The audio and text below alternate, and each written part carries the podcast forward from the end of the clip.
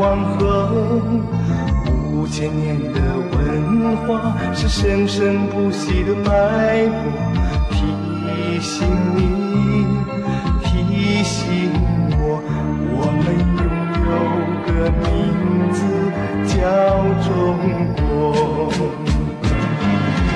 再大的风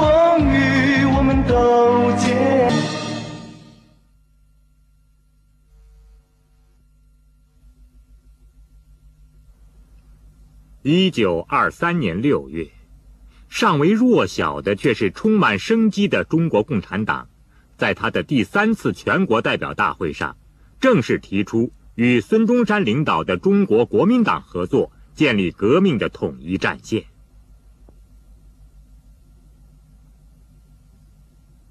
孙中山先生不愧是伟大的革命先行者。他在屡遭挫折和失败面前毫不气馁，执着地追求真理。他力排众议，毅然决定改组国民党，接受了中国共产党的主张。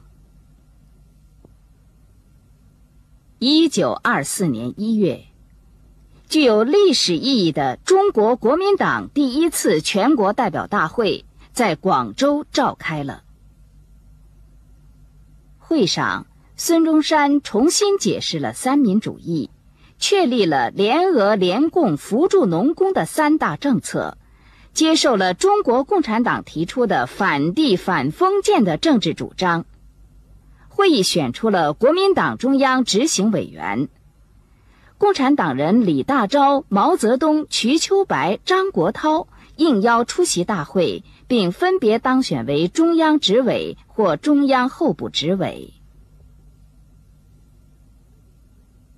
国共两党携手合作，开创了一个风起云涌的大革命时代。各地的工农运动蓬勃兴起，方兴未艾。世人瞩目的广州成为国民革命的大本营。在这个大时代里，最为波澜壮阔的一幕是金戈铁马、所向披靡的北伐战争。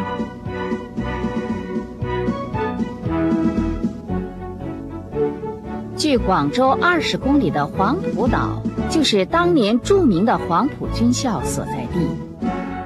孙中山先生从革命实践中深切地感到，国民革命必须培养和造就大批忠实可靠的革命军人，于是他亲自选择校址，创办军校。一九二四年五月，中国国民党陆军军官学校在这里诞生。孙中山担任了军校总理，并任命粤军参谋长蒋介石为军校校长。著名的国民党左派廖仲恺为党代表。中国共产党派遣周恩来担任了军校政治部主任。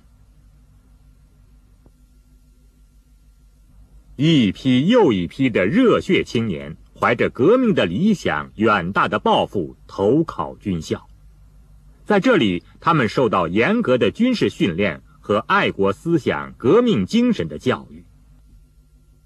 一切的这个，呃，政治活动啊，这个很有生气，嗯，那个时候这个是非常的活跃啊，嗯，政治课程是这个也是。比普通军事学校不同的时候，就是有政治教育、政治课程了。哎，政治政治军事并重，这个在学校里面嘛，这个大家非常的活跃，嗯。训练很紧张。很紧张，嗯。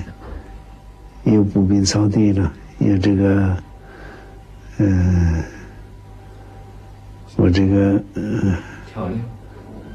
我这个各种校正的，四四大校正呢，嗯，总是非常的忙，一天是很没有多的时间了。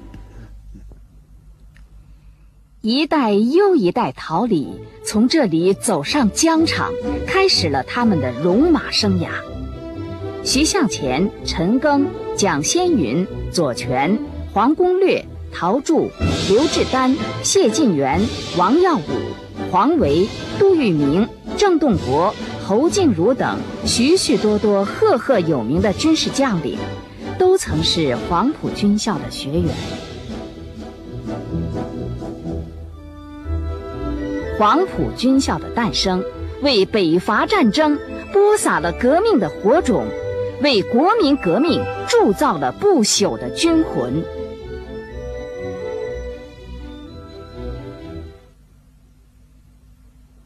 在孙中山的影响下，直系将领冯玉祥，在一九二四年的直奉战争中，毅然发动政变，推翻了直系军阀首领曹锟、吴佩孚控制的北京政府，把废帝溥仪赶出了紫禁城，并将所属部队改名为中华民国国民军，自任总司令。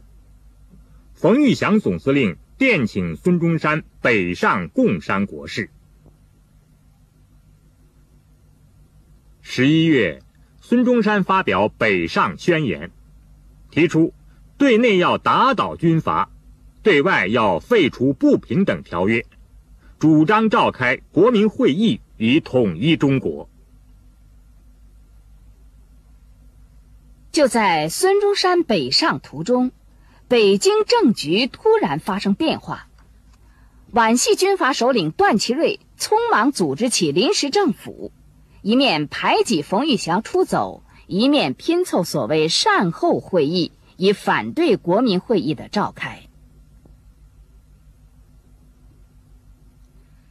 中国共产党积极支持孙中山的政治主张，全力协助他与段祺瑞展开针锋相对的斗争。一九二五年三月一号，国民会议促成会全国代表大会在北京召开。然而，此时革命阵营内部的矛盾日渐暴露，政治形势错综复杂，国民党内部进一步分化，反共分裂活动不断发生。广东军阀陈炯明，在帝国主义和北洋军阀的怂恿下，于1925年初举兵进犯广州。广州革命政府将黄埔军校校军和粤军组成东征军，以破竹之势击溃了陈炯明的主力。这以后又迅速回师广州，平息了滇桂军阀。杨希敏、刘振环的阴谋叛乱，就在东征军连战连捷之时，为革命呕心沥血、日夜操劳的孙中山先生却身患重病，于一九二五年三月十二日不幸在北京逝世。病重期间。孙中山先生仍然不知疲倦地工作，躺在病床上，还在拟定文件、处理公文、接见来访者。弥留之际，他还念念不忘终身为之奋斗的革命事业，嘱托人们：革命尚未成功，同志仍需努力。再次发出了。唤起民众及联合世界上以平等待我之民族共同奋斗的呼声。孙中山的逝世使国民革命事业蒙受了巨大损失，国共两党组织各界民众举行了隆重的哀悼活动。孙中山的革命精神广为传播。国民革命的浪潮在全国风起云涌。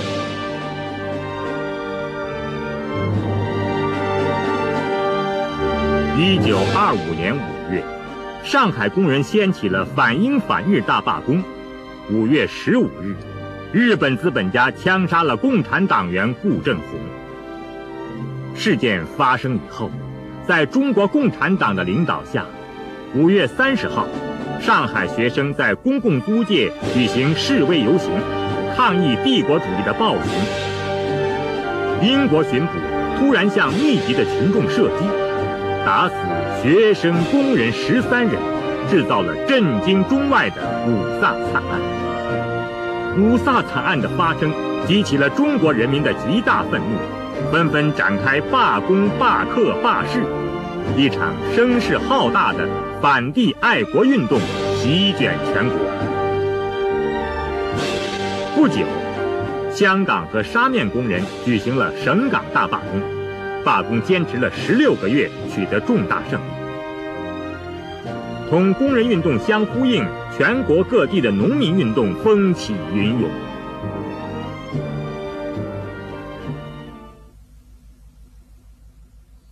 一九二五年七月，广东革命政府改组为国民政府，汪精卫当选为第一任主席。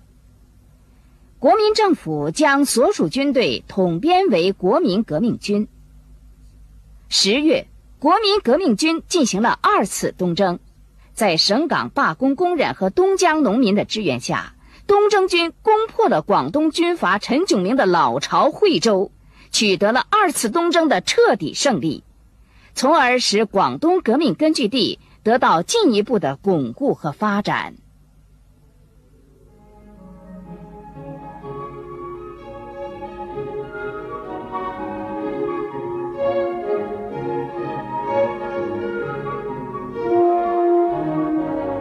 为了把国民革命推向全国，结束帝国主义和北洋军阀的反动统治，在中国共产党的积极倡导下，广东国民政府决定实施北伐战争。一九二六年七月一日，国民政府发出了北伐宣言。七月四日，蒋介石出任北伐军总司令，十万国民革命军。誓师出征，一场大战犹如狂飙骤起，炮火硝烟弥漫了半个中国。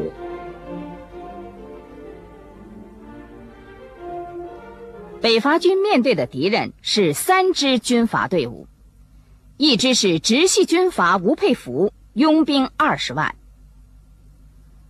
一支是奉系军阀张作霖，拥兵三十五万。一支是军阀孙传芳，拥兵二十万。以共产党员共青团员为骨干的叶挺独立团，早在一九二六年五月，作为先头部队，已率先开赴湖南前线，配合叶挺独立团，北伐军第四、第七、第八军长驱直入。首先消灭北洋军阀中势力最薄弱的吴佩孚部主力。七月十一日，北伐军攻入长沙；八月二十二日占领岳州，随后挥师进入湖北境内。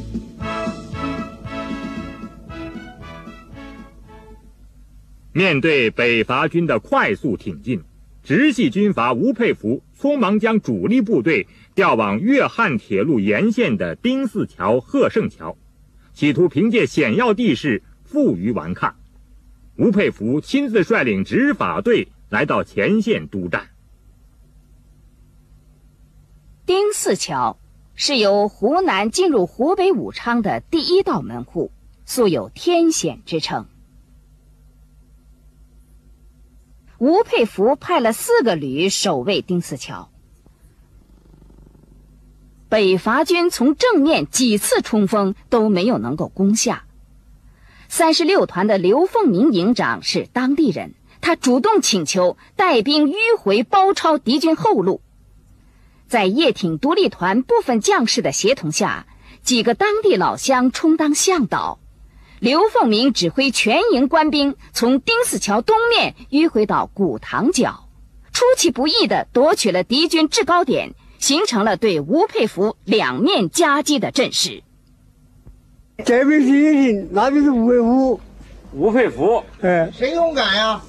都勇敢，那是那不是谁勇敢，那都勇敢的。你打我，不打死我，打死你，这样子。你不打死我，我打死你。最后谁打赢了？南边打赢了。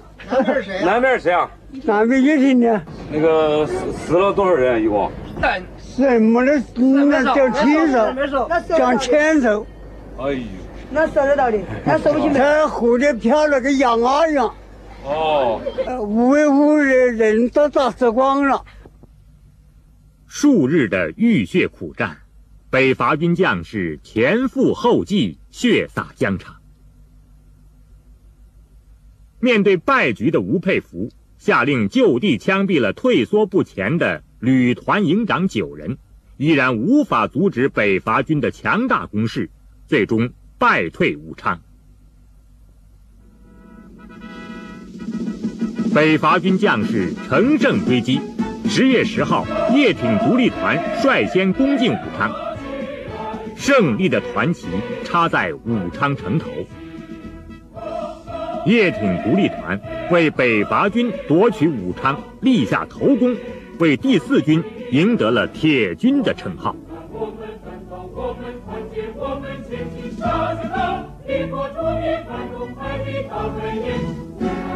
配合两湖战场，国民革命军第二、第四、第六军在江西与军阀孙传芳部展开战事，双方伤亡惨重。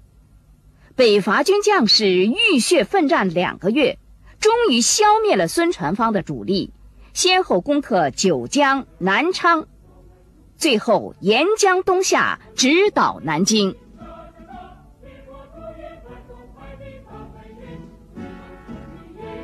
江西战事大捷，驻闽这方面的敌军士气消沉，防线土崩瓦解，北伐军轻取福州。浙军内部倒戈。与此同时，北方的冯玉祥部队在绥远五原誓师，宣布参加国民革命军。冯玉祥接受了李大钊固甘远陕、连进图豫的建议，在迅速控制了西北地区之后，东出潼关，南下郑州，与北伐军胜利会师。从珠江流域到长江流域，不到半年的时间，光荣的北伐军将士攻无不克、战无不胜、所向披靡，用鲜血染红了中国半壁河山，开创了中国战争史上的奇迹。一九二七年初，国民政府从广州迁都武汉，大革命的浪潮席卷整个中国。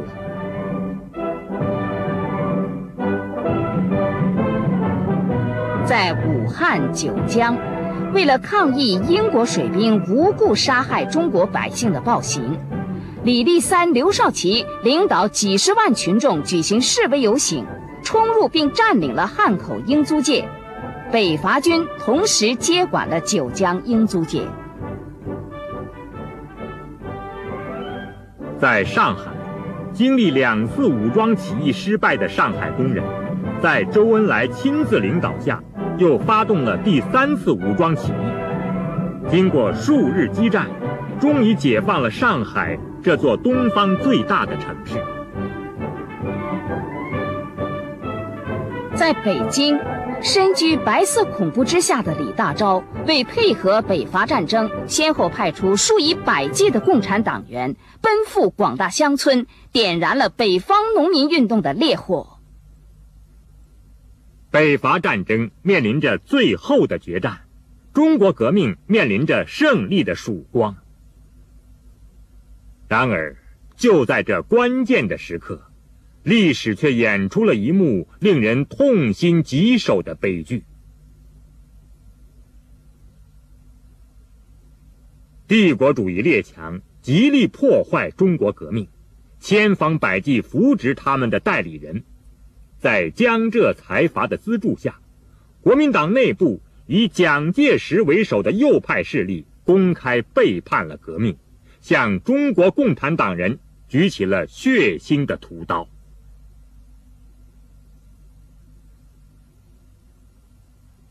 一九二七年四月十二号凌晨，大批青红帮流氓从上海的外国租界冲出。向工人纠察队发动突然袭击，蒋介石的军队以调解为名，强行收缴了工人的武器，并占领了上海总工会。上海总工会委员长、共产党人汪寿华，早在前一天就被流氓头子杜月笙秘密杀害。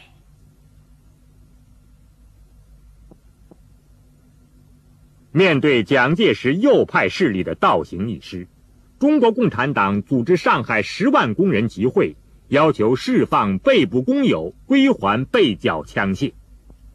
当工人游行到宝山路的时候，预先埋伏的蒋介石军队竟用机枪向密集的人群扫射。当时的运红色的汽车啊，把尸体装出去，装车运走了，运走了。那么这个说明什么呢？说明究竟枪杀了多少这个群众的话呢？只有这个反动派心里明白。工人死伤不计其数，一时间宝山路上血流成河。仅仅过了六天，蒋介石便在南京另行成立了国民政府，自任主席，并以清党为名。大规模搜捕、屠杀共产党人和革命群众，南京城内一片腥风血雨。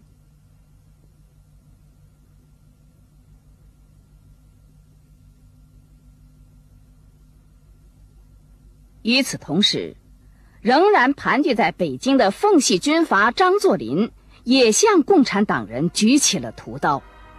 四月二十八号，在京师看守所内。著名的中国共产党创始人之一李大钊，在备受酷刑之后，走上了绞刑台。这位毕生追求真理、为革命传播火种的战士，微笑着告别了他三十八年的人生。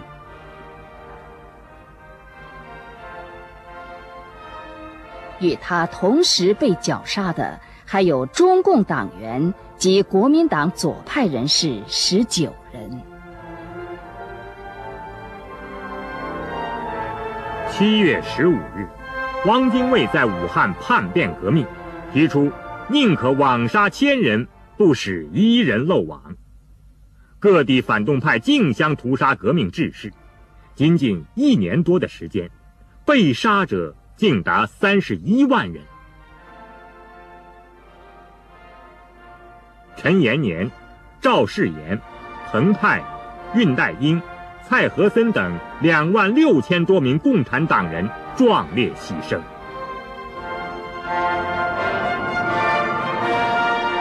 第一次国共合作彻底破裂了，轰轰烈烈的大革命夭折了。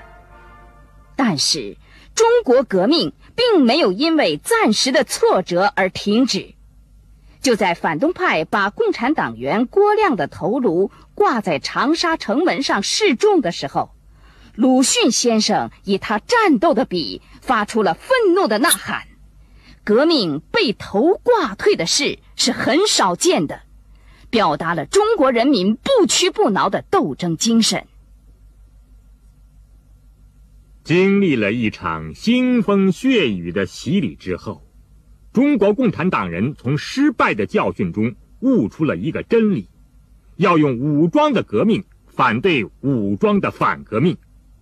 他们从地上爬起来，开干净身上的血迹，掩埋好同伴的尸体，又继续战斗了。一九二七年八月一日。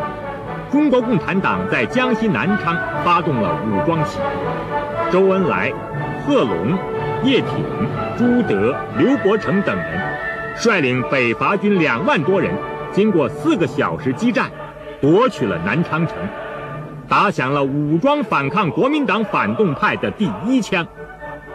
在炮火硝烟中，一支真正属于工农大众的人民军队诞生了。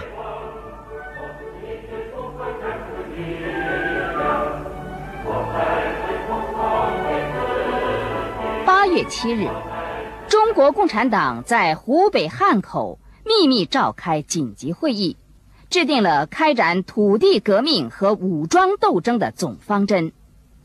之后，中国共产党相继发动了秋收起义、广州起义等一系列武装起义。毛泽东领导的秋收起义军打起工农革命军的大旗，挺进罗霄山脉，在井冈山创建了第一个革命根据地。从此，中国革命走上了长达二十二年艰苦卓绝，却是通向光明的道路。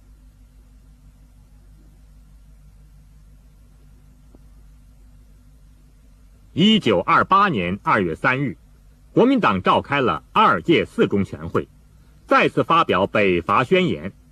北伐军经过两个月的作战，占领了北京，军阀孙传芳被迫下野。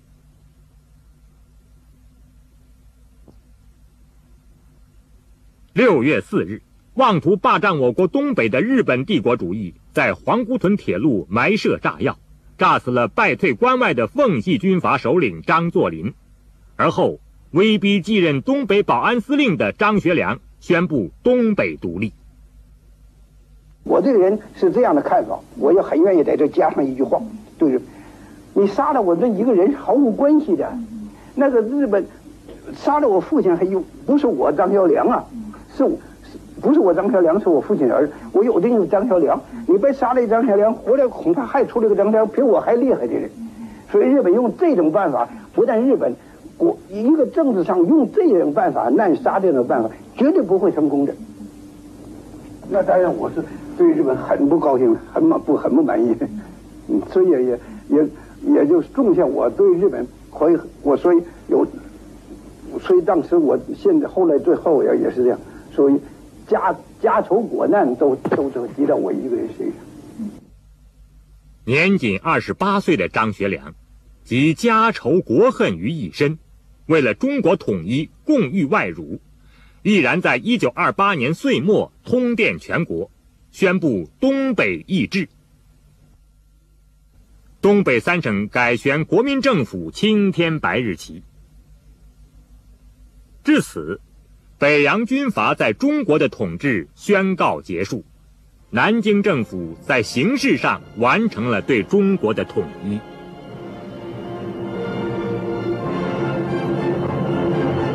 然而，中国人民依然没有摆脱帝国主义、封建主义的黑暗统治，中华民族依然处于水深火热的苦难深渊。